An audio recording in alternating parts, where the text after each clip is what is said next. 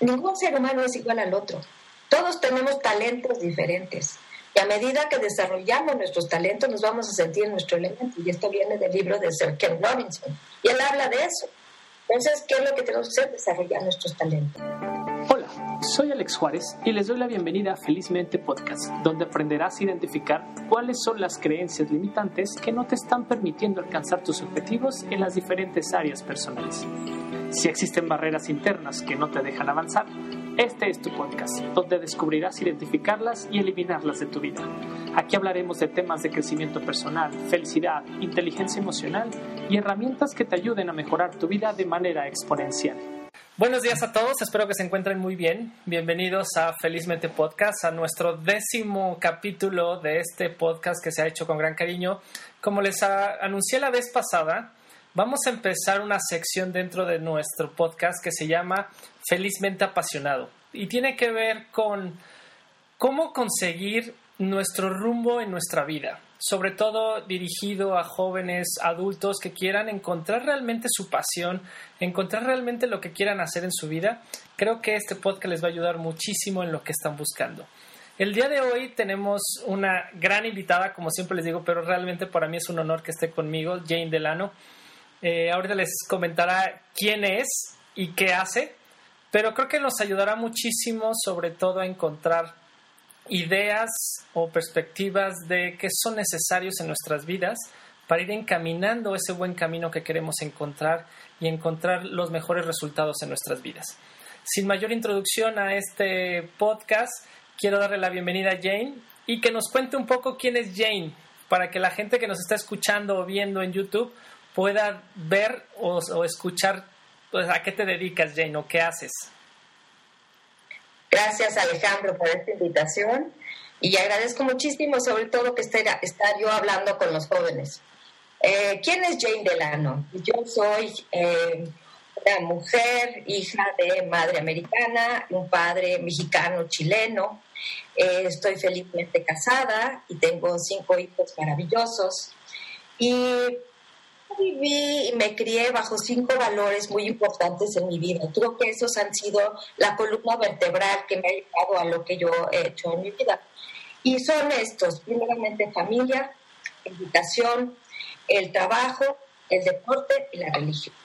Y bajo estos cinco conceptos, bueno, pues ha sido algo muy fácil de vivir en mi familia. Estudié una carrera, estudié administración de empresas en el Tecnológico de Monterrey y también estudié mi maestría en Administración de Empresas, también en Tecnológico Monterrey. Soy apasionada del estudio y del trabajo. Cuando terminé mi carrera, eh, yo quise incursionar en todo lo que era mercadotecnia porque me encantaba. Y entonces trabajé en, empresas transnacionales. Trabajé primeramente en Kimberly Clark, en la Ciudad de México, de ahí estuve en Johnson Johnson. En ambas estuve como gerente de grupo manejando productos primeramente endulzados de Kellogg's, eh, perdón, eh, los productos de Kimberly Clark y después en Johnson Johnson de productos para empresas. Eh, posteriormente me casé y me vine a Querétaro y en Querétaro empecé a trabajar para Kellogg's. En Kellogg's trabajé con productos endulzados. Fue, fui feliz trabajando en la empresa, trabajando con las marcas, desarrollando creatividad y demás. Bueno, y pues entonces empecé a tener hijos y ya no pude dedicarme al 100% al trabajo. Si bien en una empresa como Kellogg's es muy demandante el tiempo que uno tiene que estar ahí, entonces empecé, fue cuando incursioné a dar clases en el Tecnológico de Monterrey, otra de mis pasiones. Y de ahí llevo 30 años dando clases en el TEC de Monterrey. Eh, en ese ínterin estudié una maestría y continué estudiando. Estudiaba yo todo capacitación, tuve la oportunidad de estar en Harvard, tuve la oportunidad de estar en la Universidad de Western Ontario, en Canadá, tuve la oportunidad de estar en Illinois, Illinois State University. En fin, Todas las capacitaciones que TEC nos daba las podía yo tomar y, fue para mí algo maravilloso porque yo quería crecer constantemente. Eso pues habla un poco de lo que, de lo que yo soy y hasta hace poco me invitaron a echar a andar una universidad, una universidad que empieza desde cero, una universidad de, queretanos que le apuestan a la educación como la única manera de poder salir adelante. Esta universidad se llama New Element University y de la cual soy rectora actualmente. Un poquito más adelante les platicaré acerca de la universidad.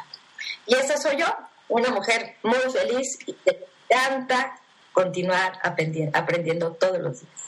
Pues te agradezco la introducción, Jenny. La verdad es que desde que te conocí siempre me sentí como si te conociera de toda la vida, porque inspiras mucho y realmente creo que la gente que te conoce te aprecia por la personalidad que tienes y por la gente o por la personalidad que tienes en tu corazón. Entonces, te agradezco una vez más que estés aquí, tu introducción.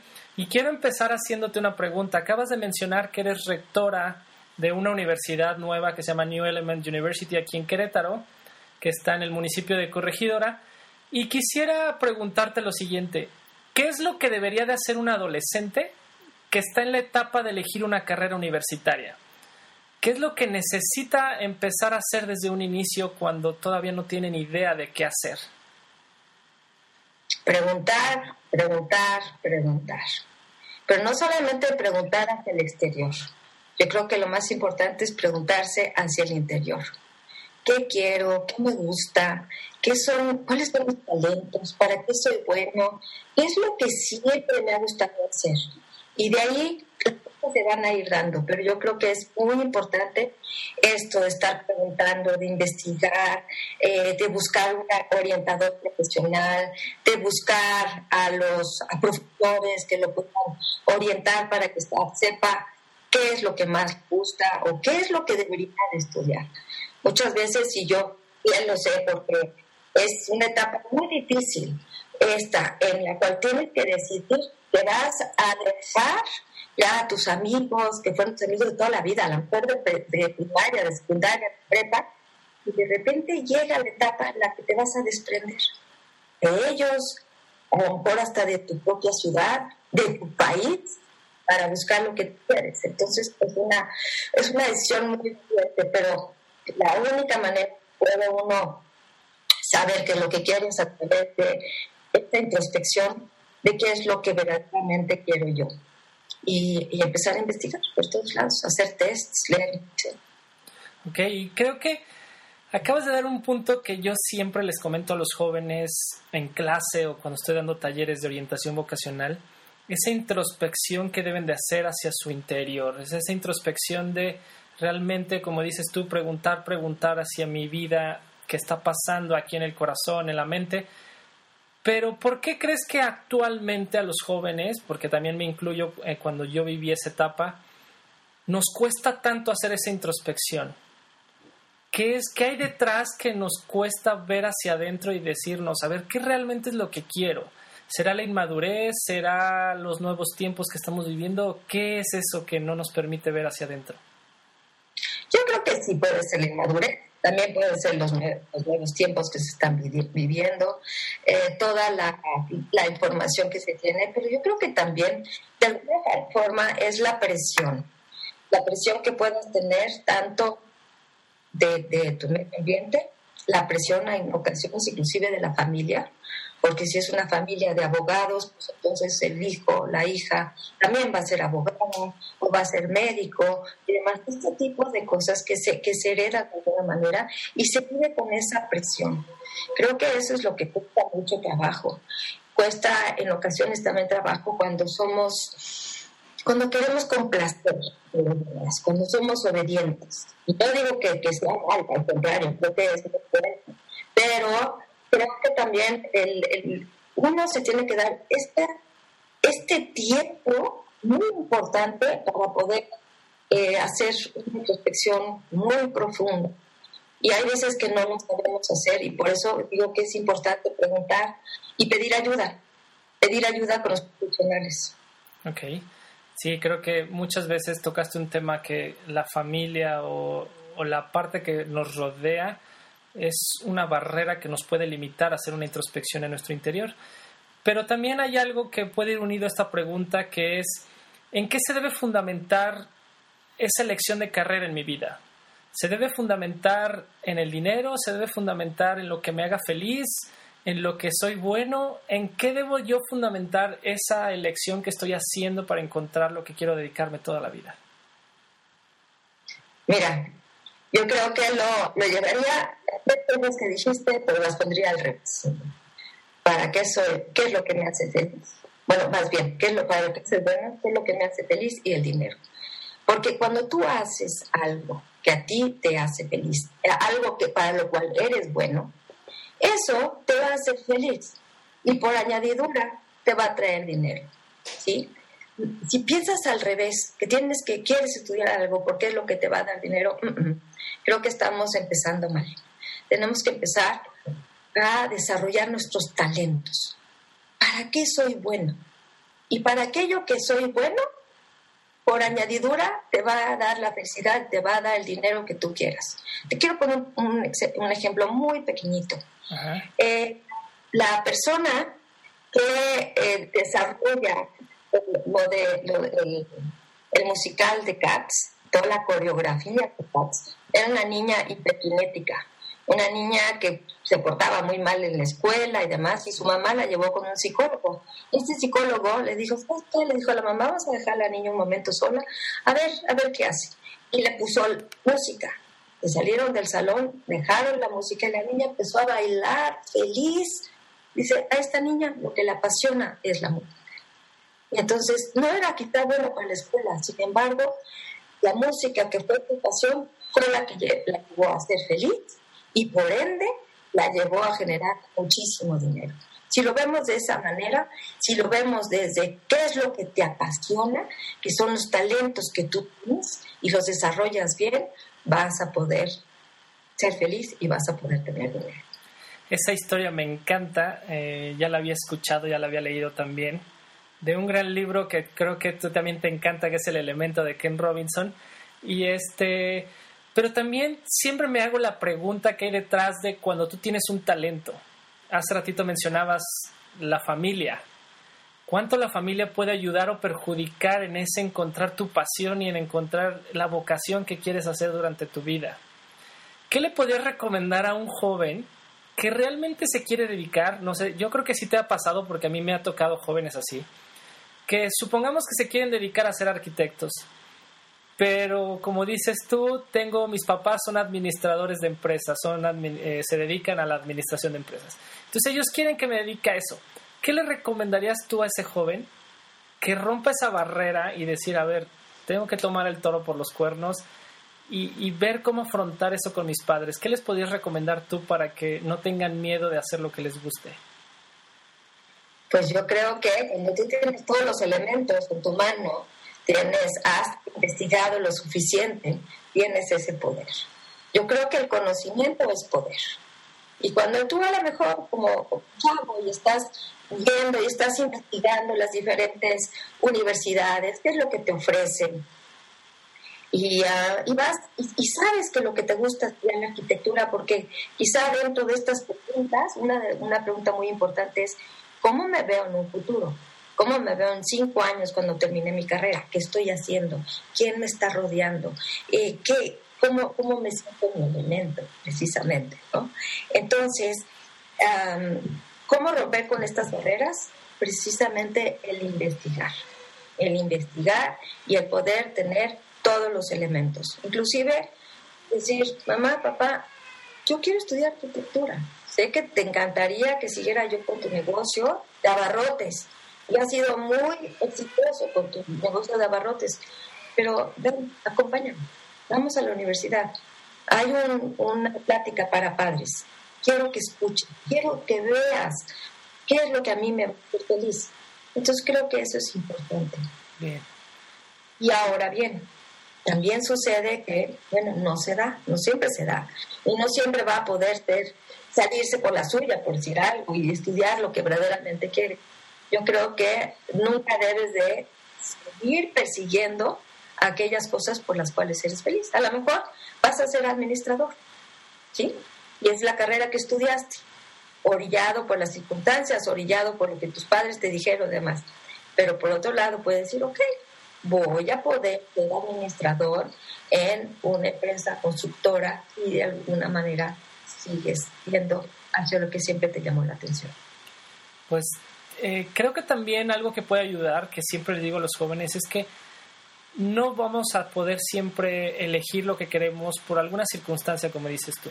Pero también deben tener en cuenta que la vocación o la elección de una vocación no es lineal, ¿no? Es decir, puedo dedicarme a una licenciatura de administración en estos momentos, pero a lo mejor puedo escoger una maestría totalmente diferente a lo que realmente estudié, porque me estoy dando cuenta que me apasiona, que me gusta, y entonces no se vuelve lineal.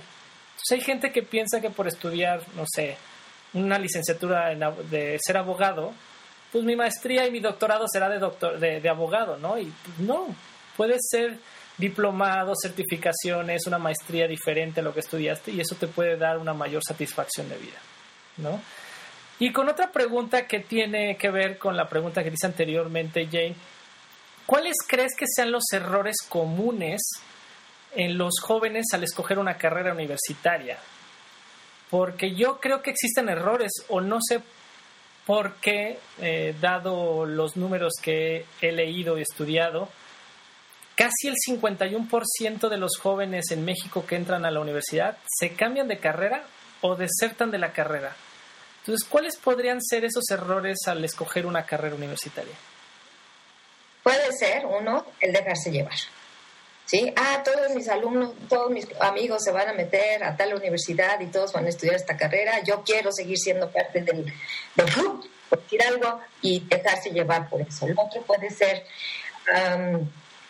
el dejarse ver qué piensan los demás, eh, hacerle caso al exterior, eh, como te había mencionado, a veces la creencia, la familia, que de alguna manera te, te orillan a hacer eso. Y creo que lo más importante es que no investigaron a fondo, no preguntaron a fondo. Y además te voy a decir una cosa, creo que no está mal que se equivoquen. Sí, es verdad, hay muchos alumnos y me tocaron tantos que entraban, que querían estudiar tal carrera y a la mera hora, el primer, segundo semestre, decían, ¿qué crees? No voy a ir a otra, a otra carrera y, y es súper válido y yo creo que ahí lo más importante es uno como docente acompañarlos. ¿Ok? A ver, platícame, ¿en qué te puedo ayudar? ¿Qué, ¿Cómo te sientes? ¿Qué, qué? Inclusive, en, esa, en ese querer ayudar al alumno es escucharlos muy bien y saber cómo los podemos dirigir para que este, este porque si bien es una frustración de haber tomado una decisión y después se dan cuenta que no era por allá, el, el tener este acompañamiento con ellos es importante. Y los errores sí creo que es mucho, hay la carrera de moda o los amigos, etc. Sí, que se den cuenta también que, como dicen varios empresarios, para tener éxito hay que fracasar, ¿no? Y también en el fracaso viene el error. Entonces, no está nada mal, es algo que también hay que hablarlo. Pero como dices tú, ¿no? A veces la inmadurez o el no preguntar nos llevan a tomar decisiones que pudimos haber tomado antes. Si tomaste una decisión para arriesgarte y analizarlo, creo que ayuda, ¿no? Y, es muy válido, como dices tú. Y entonces, ¿cuál debería ser la actitud o qué debería ser lo más importante para poder estudiar una carrera universitaria? Que tenga la capacidad, que tenga la vocación, que tenga la actitud. ¿Cuál debería de ser esa actitud o cuál es esa parte que más necesito yo?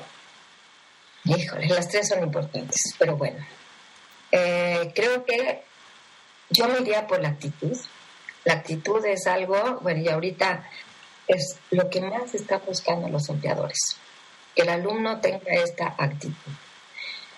Va acompañado también, si tú tienes una actitud proactiva en lugar de tener una, una actitud reactiva, ya que voy, es proactivo, tú estás buscando, en lugar de tener una actitud reactiva de que es que a mí me dijeron, es que a mí me hicieron, ¿no? Eres la víctima y tienes esta, esta eh, actitud de ser proactivo, de tu buscar, de tu ver, creo que es algo súper importante. ¿Qué es importante también? La capacidad, que creo que es muy importante. Si tú eres, pero también eso te lleva junto a lo que has vivido durante tu vida. Tú tienes a lo mejor esta capacidad para las matemáticas y eso de alguna manera lo fuiste viendo durante tu carrera, durante tu primaria, tu secundaria, porque ganabas, entrabas a los concursos de Math Counts y, veías que esta capacidad iban aumentando tu vocación y entonces ya en el momento dado ya puedes tomar esta decisión, ¿no? Y esta decisión, sí, con una actitud de decir yo quiero aprender, voy a, voy a, echarle todas las ganas. Sí, creo que importante tener una actitud siempre positiva y una actitud siempre de crecimiento. ¿no? Hace un par de sesiones eh, platicábamos en el podcast con Tico Pérez Grobas y justo decía eso, muchas veces la renuncia emocional que tenemos en la vida nos tiene mucho más este, problemas o tiene mayores repercusiones que cuando renunciamos físicamente, ¿no? Entonces, si yo elijo una carrera, si yo elijo un trabajo, pero emocionalmente no estoy metido, pues estoy causando un, estoy causando un gran efecto negativo en eso que yo he elegido. Entonces, emocionalmente debo estar bien para tener esa actitud positiva en todo momento. Creo que eso es a lo que más o menos te refieres tú. Y, y que tiene que ver un poco con la pregunta que te acabo de hacer, Jane. ¿Cuáles crees que sean las competencias que necesita en estos momentos un joven para salir al mundo laboral, para salir al mundo empresarial, de emprendimiento? ¿Cuáles son las competencias que más se necesitan en estos momentos? Yo creo que una muy importante es aprender a aprender, ¿sí? Aprender por sí solo. El trabajo en equipo, el, estudio autónomo y, yo creo que, y la comunicación. Nosotros tuvimos un, un, focus group con empleadores y es lo que nos decían. La, número uno, ellos querían que fuera la actitud, como lo platicamos hace un momento, pero también ah, que, sepan comunicarse, que sepan trabajar en equipo y que sepan hacer, ¿sí? Este de que sepan eh, este trabajo autónomo. Muy bien. Oye, Jane, ¿y hablas hablabas de algún focus group que tuviste con empresarios. Eh, son cosas que ellos ven. Leyendo yo el Foro Económico Mundial, tiene uno, uno de las competencias eh, que creen importantes en el 2020, en este año donde estamos viviendo, que tiene que ver con la inteligencia emocional. ¿Qué tanto es importante para un universitario la inteligencia emocional en estos momentos? Prioritaria, prioritaria por supuesto. De las cosas que estaba yo diciendo, creo que es una cosa muy importante. Y ahorita a lo mejor muchos de ellos no la tienen, por lo mismo que platicamos acerca de esta inmadurez. Entonces es algo que se, que se debe de desarrollar en los alumnos también. Ok, muy bien. Sí, lo pregunto porque sé que varios alumnos siguen siendo como incrédulos a la inteligencia emocional, ¿no? Dice, ¿por qué ahora tanto hablan sobre este punto cuando antes nunca se hablaba, ¿no? Entonces, el reforzarlo y escucharlo también de gente que conoce el tema de la educación puede ayudarles mucho a entender qué tanto me debo formar en este punto. Sí, por supuesto. Oye, Jenny, algo que, que me gustaría preguntarte fuera del contexto de orientación vocacional, pero que tiene que ver con la educación. ¿Hacia dónde va la educación en estos momentos? O sea, ¿en qué se está preocupando las universidades en estos momentos? Simplemente en que salgan con una licenciatura, el que salgan con competencias bien definidas. Que desde tu perspectiva, ¿hacia dónde van las universidades? ¿Qué va a cambiar, por ejemplo, con todo esto del coronavirus que hemos estado enseñando en línea? Eh, ¿Cuál es tu visión de esta parte educacional? Mira, yo, de hecho, creo que nos, nos cae como anillo al dedo, de alguna manera, el, en cuanto a que el alumno ya aprende por sí mismo, empieza a ser autónomo. Y creo que es una tendencia muy importante. El, el, el alumno o lo que las empresas van a querer contratar son personas que, que, que, tengan, que tengan competencias, ¿sí? que desarrollen las competencias, que no solamente sepan, conozcan las cosas, sino que sepan hacer las cosas. Y yo creo que, eh, como hace un momentito platicabas tú acerca de que no solamente va a ser un aprendizaje lineal, sino también va a ser un aprendizaje divergente. Y a pesar de tener una línea vertical, que es la que es la de tu carrera, vas a poder tener aprendizaje por otros lados. Creo que también desde las tendencias de las universidades vienen carreras muy diferentes. Las, no las típicas carreras que hemos vivido, que hemos visto muchos, muchos años, sino que vienen, vienen unas tendencias muy diferentes a lo que estábamos esperando. ¿Y eso es bueno o es malo? Maravilloso. Yo creo que es maravilloso, sí. Sí, lo pregunto porque hay gente como que tiene, pues sí, es que hay mucha diversidad y entonces cuando hay diversidad se pierden los jóvenes y entonces no es algo bueno. He escuchado ese tipo de comentarios y por eso te pregunto si es algo bueno o es malo. Es maravilloso, porque ningún ser humano es igual al otro. Todos tenemos talentos diferentes. Y a medida que desarrollamos nuestros talentos, nos vamos a sentir en nuestro elemento. Y esto viene del libro de Sir Ken Robinson. Y él habla de eso. Entonces, ¿qué es lo que tenemos que hacer? Desarrollar nuestros talentos. Entonces, hay veces que dentro de la carrera que estás estudiando, pues, ay, tienes talento para más. Entonces, hay que buscar el que puedas estudiar de otra manera. Entonces, tienes los famosos MOOCs, que son los Massive Online Open Courses, donde puedas aprender algo, tu universidad no te lo está dando, pero tú lo puedes aprender por tu cuenta. Yo creo que las tendencias también son que las universidades van a empezar a unirse unas con otras y van a empezar a ofrecer un curso acá que se complementa con el otro acá. Que los alumnos van a poder aprender en un país unas cosas y en otro país otras cosas. O que puedes estudiar en la carrera básica en algo y la especialidad en otra universidad y de otras cosas. Yo creo que esa es la tendencia cada uno de nosotros casi que vamos a hacer nuestro, nuestra educación a la medida. Muy bien, eh, eh, eso, suena bastante interesante y que también debe de cambiar nuestro chip mental porque puede ser muy bueno, pero si mentalmente pensamos que qué difícil o va a ser imposible, pues nosotros nos estamos saboteando mentalmente para no lograr lo que podemos sacar, ¿no? Jane, para seguir continuando con nuestro podcast y no alargarnos más, me quisiera preguntarte acerca de la universidad donde tú eres rectora en estos momentos. Sé que es una universidad nueva. ¿En qué se diferencia la universidad en la cual tú estás dirigiendo de las demás universidades? Para la gente que nos está escuchando y quisiera conocer un poco más sobre New Element University, ¿Qué, qué, qué tiene de diferente? ¿Qué, qué ofrece esa universidad que, que, pueda atraer más talento? Muchas gracias. Pues mira, eh, pues sí, básicamente nos, nos, fijamos nosotros en los talentos de las personas y lo que queremos es desarrollar estos talentos. Hace un momentito mencionabas de que qué tan bueno es que haya tantas ofertas para los alumnos y se pueden perder entre tanta cosa que se les ofrece.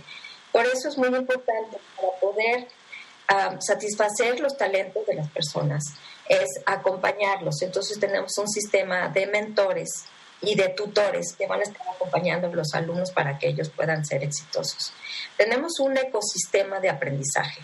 Por un lado, es un ecosistema flexible, adaptable a las necesidades.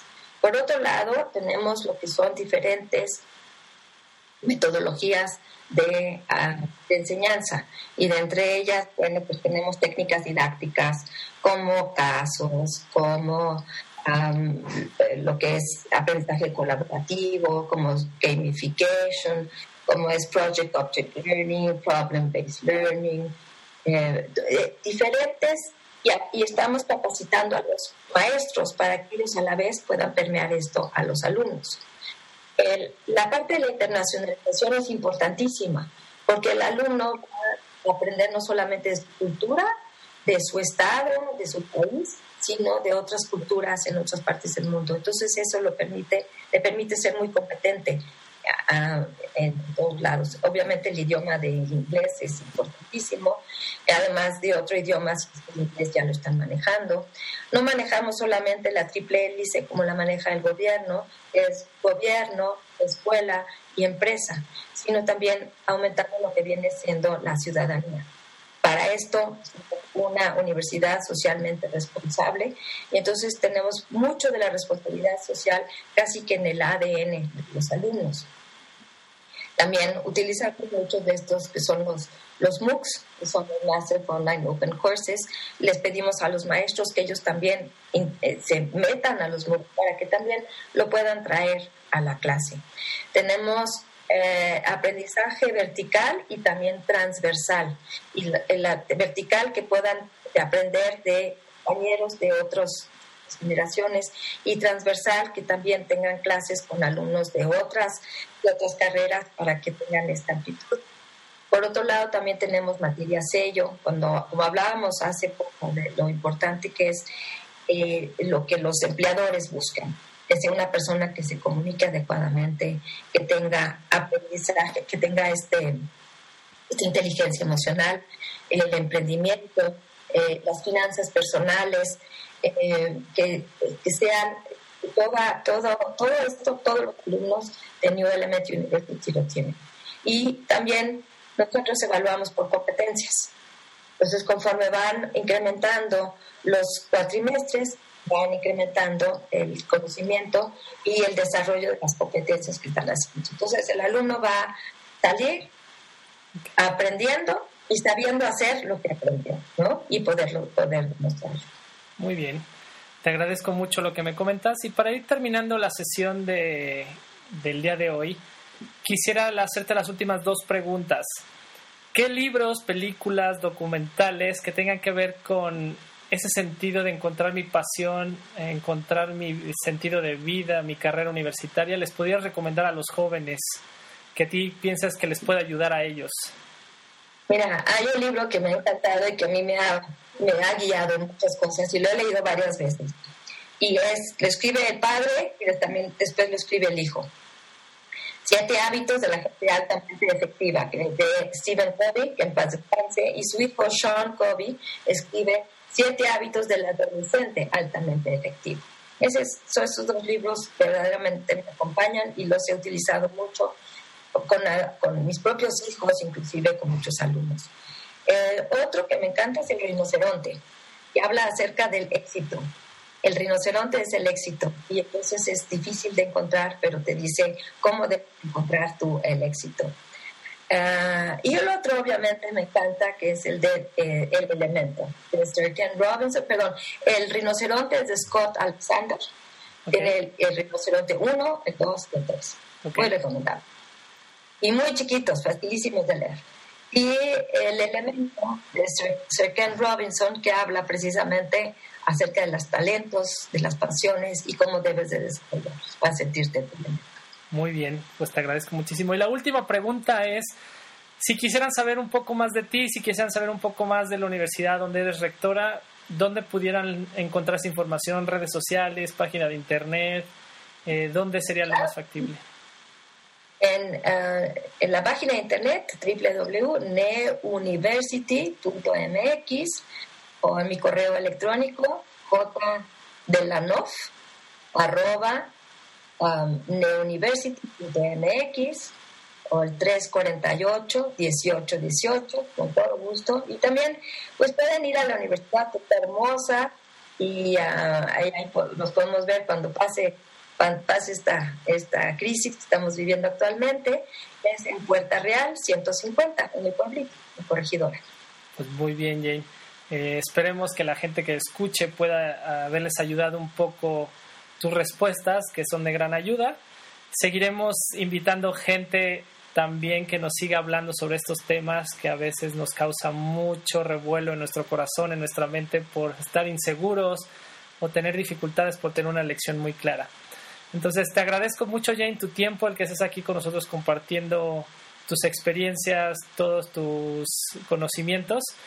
No dejen de escuchar eh, los otros podcasts que hemos hecho anteriormente, que también puede ayudarles mucho en todo eso, su crecimiento personal y sobre todo derribar o bloquear esas creencias limitantes que no te están dejando ser lo que tú tienes que ser.